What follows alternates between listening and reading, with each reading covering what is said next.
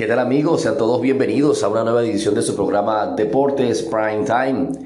conducido y producido por su servidor, el profesor Lennox Ávila, en la locución interna René Claro, y es un programa que llega a ustedes gracias a la cortesía publicitaria de AG English Academy, innovación y evolución al servicio de la educación. En esta edición estaremos conversando un poco de algunas razones por las cuales el ex seleccionador nacional José Peseiro terminó de decidirse por renunciar a la dirección técnica de la Vino Tinto. Algunas de ellas han sido explicadas de forma escueta por algunos entendidos del fútbol, algunas redes sociales, pues han eh, explicado un poco algunos detalles, pero hay unas cositas por allí que no se han nombrado,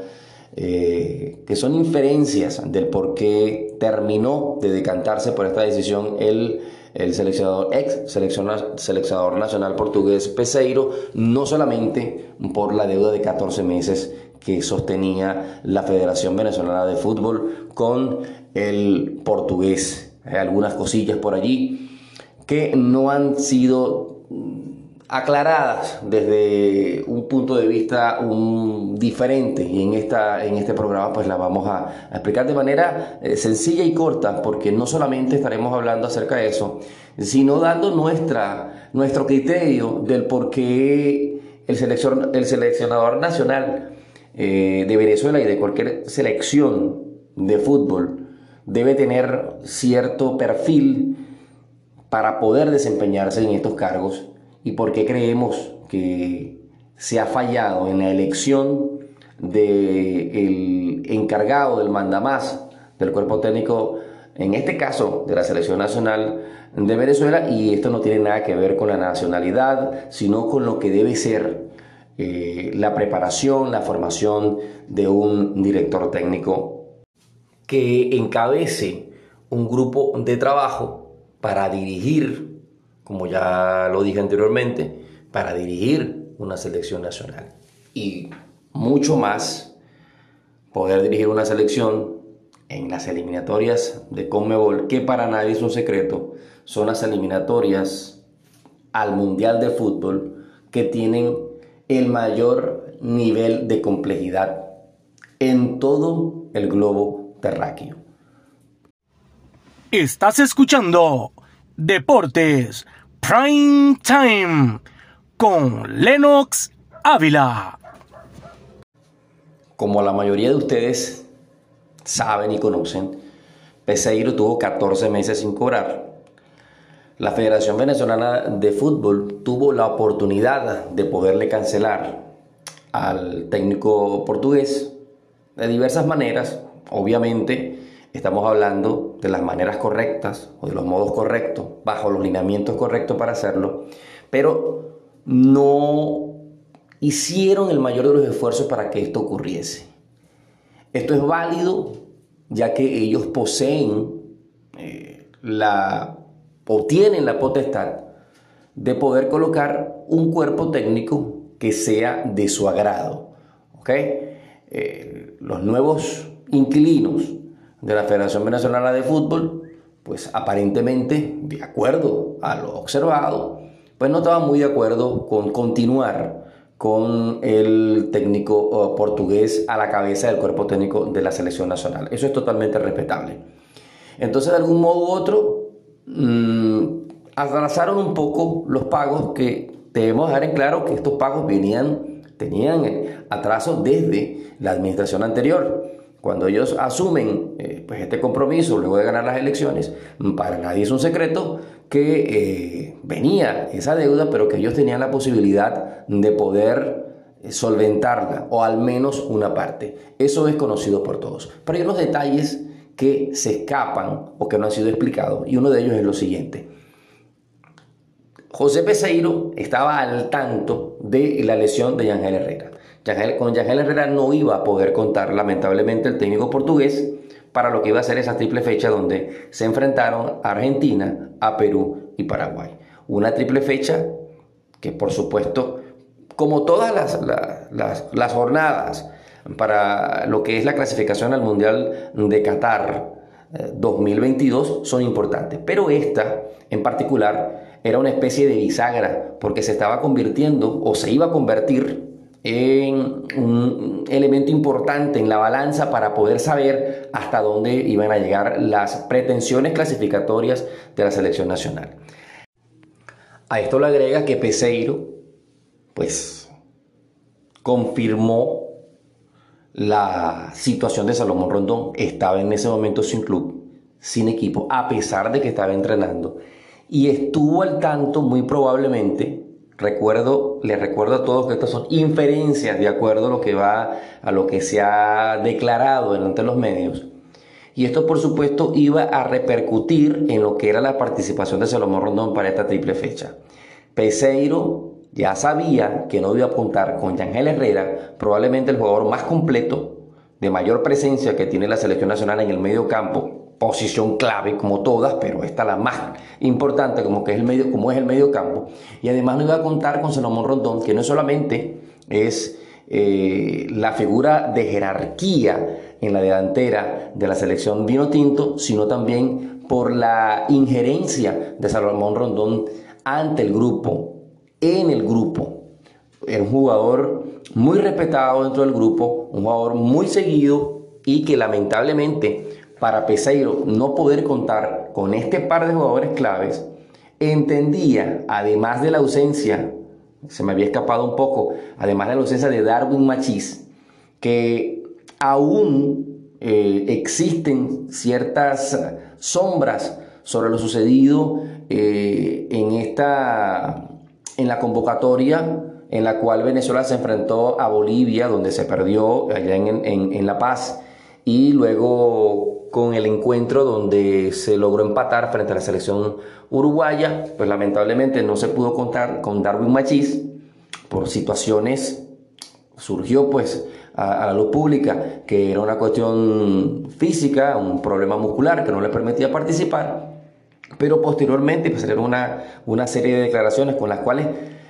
con las cuales no estoy eh, de acuerdo, además de que no tengo pues, ningún tipo de elemento como para poder dudar del, del, informe que se presentó ante la opinión pública en la cual rezaba que Machis estaba pasando por una lesión y no pues aquellas noticias faranduleras que lamentablemente de algún modo u otro han perjudicado el, la atmósfera y el buen ambiente de la selección nacional y en este caso específicamente en el caso de Darwin Machis. El cuarto jugador con el cual no iba a contar eh, Peseiro,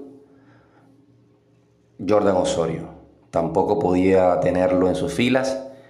y se añadía pues, esta, falla o esta falta de, Osorio, a la, ausencia de Ángel Herrera, a la ausencia de, de Darwin Machís, a la ausencia de Salomón Rondón, cuatro jugadores indispensables, cuatro pilares fundamentales en la estructura de José Peseiro. No los pudo tener en la Copa América, no los pudo tener juntos eh, eh, nunca y obviamente este handicap en contra para enfrentar esta triple fecha, pues hizo terminar de decantarse o de decantar a Peseiro por la renuncia a la selección nacional. Bueno, la renuncia en este caso no, sino el de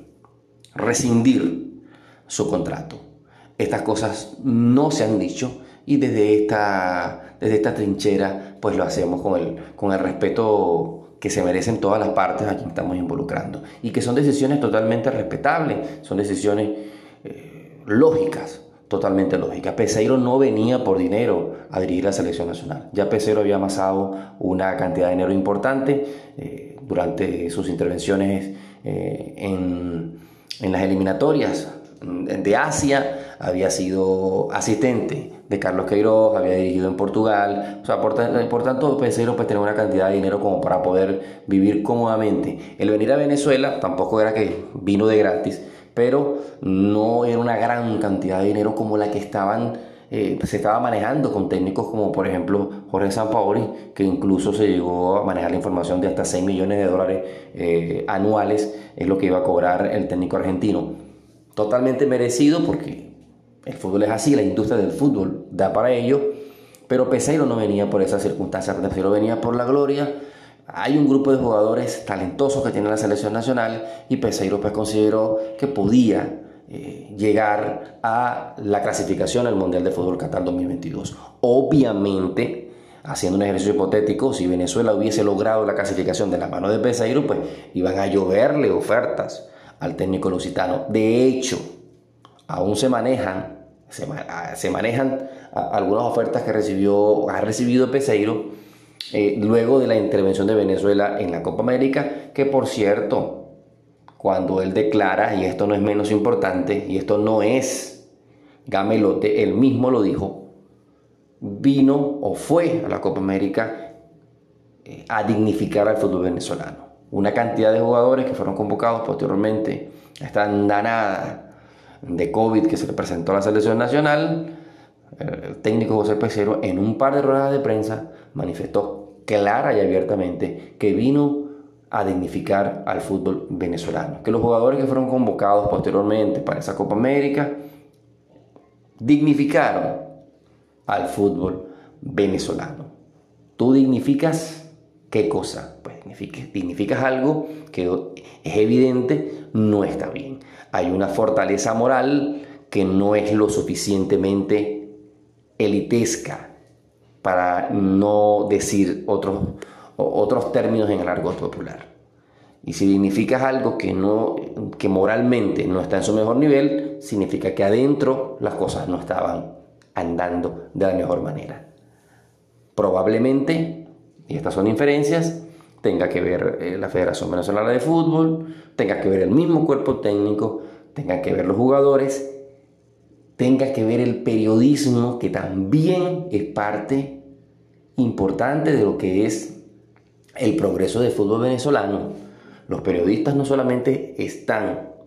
para criticar, también están para crecer. Relatores, comentaristas que tienen que buscar la forma, y esto lo digo con muchísimo respeto, buscar la forma de modificar la manera en la cual están llegando al público, a la masa que está, digamos que recogiendo aquellos, aquellos, aquella plantación que, realizó gente como Pastoriza y por supuesto quien llevó a la selección nacional a su máximo, a su máximo nivel o al clímax, como lo fue eh, el ciclo del profesor Richard Páez y posteriormente vino el ciclo de César Farías que también